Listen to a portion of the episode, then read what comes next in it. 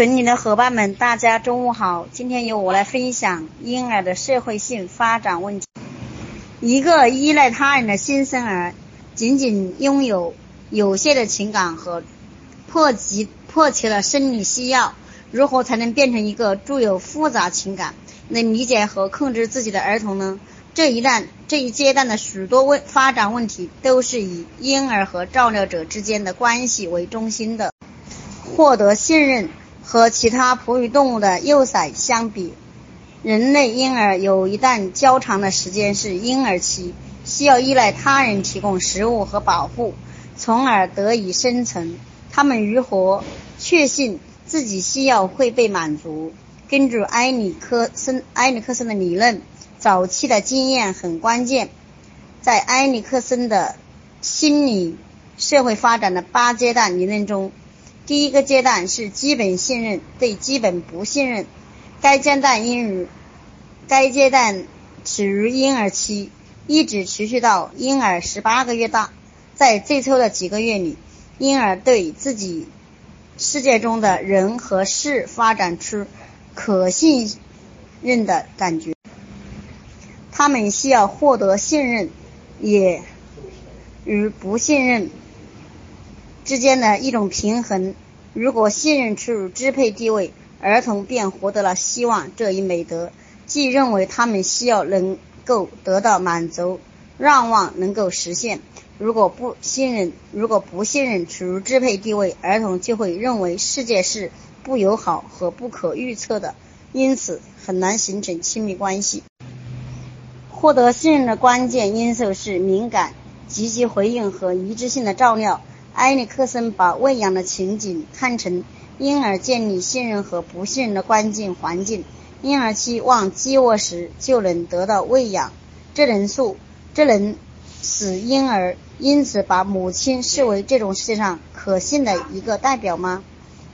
信任使婴儿容许母亲离开视线，因为这时母亲在婴儿心中具有确定性，又具有外部预测性。根据凯特森、贝特森的故事，这种内部信任为克服将来更多困难奠定的坚实的基础性。依恋的发展，依恋是指婴儿看照者之间一种互碎的、持续的情感链接，双方对这种关系的质量都有贡献。对婴儿而言，依恋具有实用性的价值。确保他们的心理、社会和生理需求能满足。根据生理学理论，婴儿和父母在生物上具有先天的互相依恋的倾向，而且依恋能使婴儿更容易生存下去。依恋模式，依恋的研究主要归功于生态学，它是研究动物关系先驱。根据他的动物研究和后来安斯沃安斯沃斯安斯沃斯设计了陌生情景法，一种基于实验室技术来评估婴儿和成人之间的依恋模式的经典范式。通常，研究中的成人为母亲。婴儿的年龄在十个月至二十四个月之间。陌生情景法由八个连续的事件组成，完成实验所需的时间不超过半小时。在这个过程中，母亲两次把婴儿留在陌生的房间里：第一次把婴儿和陌生人一起留在房间里；第二次把婴儿单独留在房间里，并且陌生人要先于母亲回来。然后，母亲鼓励婴儿探索和玩耍。如果婴儿需要，就给就给予安慰。实实实验者特别关注母亲每次回来时婴儿的反应。安斯沃斯和同事通过在陌生情景和婴儿家中观察一岁婴儿，发现了三种主要的依恋模式，分别是安全型依恋。和两种焦虑或不安全的依恋模式：矛盾型或抗拒型依恋。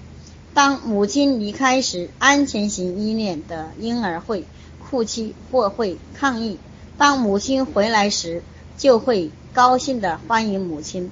婴儿把母亲当作安全基地，会离开母亲去探索，偶尔会回到母亲身边寻求安心。他们通常愿意合作，他们往往会生气，在需要帮助时不会表达需求。他们不喜欢被单独留下来，更不喜欢被投诉。矛盾型、抗拒型依恋的婴儿在母亲离开之前就会焦虑，当时母亲离开时会非常烦躁。当母亲回来时，婴儿表现得很矛盾，想去和母亲接触，但同时又通过踢或扭动身体表现抗拒。抗拒型婴儿很少去探索。很难被安慰。在研究所涉及的所有文化中，与非洲、中国和以色列文化虽然从受属于每种依恋型的婴儿比较不同，但上面提及的三种依恋类型的均适用。依恋行为在不同文化中也存在差异。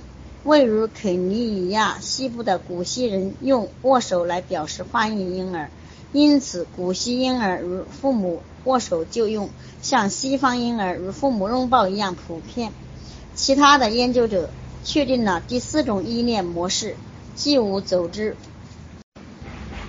无目标型的依恋。这种依恋模式很微妙，难以被发现。该模式也被。八十余项硕士研究生所证实，无组织型依恋的婴儿缺乏缺乏有组织策略来应对陌生的情景压力。相反，他们表现出矛盾、重复或混合的行为，如向陌生人而不是母亲寻求支持。当母亲回来时，婴儿高兴地欢迎母亲，接着头。掉头离开，或者靠近母亲，但眼睛却不敢看她。他们看起来很困惑或害怕，这可能是最不安全的一种依恋类型。那些母母那些母亲不敏感、受过干扰、受过虐待或功能受损的婴儿，更可能表现出这种依恋模式。婴儿的气质似乎并不是一个隐形因素，至少百分之十的低风险婴儿。善于无组织的型依恋，在特定风险人群中，这类型依恋型的比例更高，例如早产儿、自闭症或唐氏综合症儿童以及母亲的酒精或药物泛滥用者的儿童。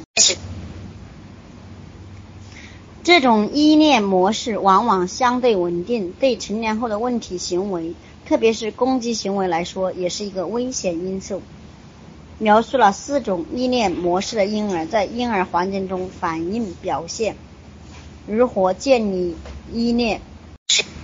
如何建立依恋？安斯安斯沃斯和鲍尔比假设，根据母婴互动，婴儿形成了对母亲的期待，并建立了这种工作模型。即是母亲继续相同的方式行动，该模型就起作用。如果母亲的行为发生了改变，不是一两次，而是一贯的变化，婴儿就会修正原有的依恋模式，安全型依恋就会改变。婴儿的依恋工作模型和埃里克森的基本信息概念有关。安全型依恋反映了婴儿对照看者的一种信任感，不安全型依恋反映了一种不信任感。安全依恋型的婴儿不仅学会了信任。他们的信任他们的照看者，也学会了相信自己有能力满足自己的需求。因此，母亲通过安慰来回应大声哭泣的婴儿，往往有助于婴儿建立安全型依恋模式。对于安全型依恋的婴儿和学步期儿童来说，他们的母亲往往更加敏感，会做出积极的回应。同等。重要的因素还包括亲子间的互动、激励、积极的态度、温暖和接纳以及情感支持。与安斯沃斯最初的发现相比，婴儿似乎会同时和父母双方建立依恋关系。一般来讲，婴儿和父亲建立安全型依恋与和母亲建立依恋非常类似。一般来讲，婴儿和父亲建立的安全型依恋与母亲建立依恋型非常类似，这一点可以从贝特森身上看到。研究依恋的新方法，虽然大量关于依恋的研究是采用陌生情景法进行的，但一些研究者怀疑其有效性，因为陌生情景虽然是陌生的，但也是人为的。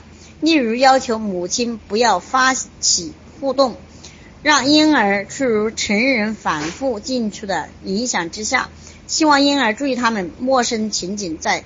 一些非西方文化下缺乏效度。和美国婴儿相比，日本婴儿一般很少和母亲分开。对日本婴儿的研究发现，抗拒型对日本婴儿的研究发现，抗拒型的依恋比例很高。这可反映了陌生情景对日本婴儿具有极大的压力，因为依恋的影响行为范围要比陌生的情景中看到的要广泛得多。所以，一项研究者开始在研究方法上弥补这种不足。这些方法能够研究者在自然环境下研究儿童。厄特斯的和迪恩的依恋扣分类测试要求母亲或其他的家庭观察，根据儿童的特点对一些描述性词、描述性词语或句子从。最典型的特征到最不典型的特征进行排序，然后把这些描述与专家对安全型依恋儿童的描述型进行比较。通过一百三十六页研究的分析，发现观察者反书能对安全型依恋进行有效测量，而且与陌生情景的测量结果一致。对母亲的敏感性测量呈。测量呈高相关，IQS 也遇到了跨文化的效度问题。在一项采用 IQS 的研究中，中国、哥伦比亚、德国、以色列、日本、纳维和美国的母亲分别描述自己的孩子的行为更像或更不像安全型依恋行为，而且母亲对基于安全行为的。描述在文化内和文化间相似，这些结果表明，虽然形式有所变化，但是用母亲作为安全基地的形式具有普遍性。但是，因为测量的效应是安全依恋型的程度，所以研究者若想辨别不安全型依恋的不同形式，或或者想确认是否无组织。依恋型的依恋时，可能还需要采用陌生的情景法。好，下面的伙伴，嗯，接着分享的是气质的作用。今天我分享在这里，谢谢大家的聆听。下面的接着伙伴是分享气质的作用是二百二十九面。My best friend Eva. Eva is my friend. She is 10 years old. She lives in Wuhan. Her home is very near her school. She chose to school on foot. We of of go to school together. She is very beautiful. She have she has big eyes and a small mouth, a round face. She is cheerful. We go swimming every day. Eva is really good at swimming. She helped me with my swimming at pool. I think she is great.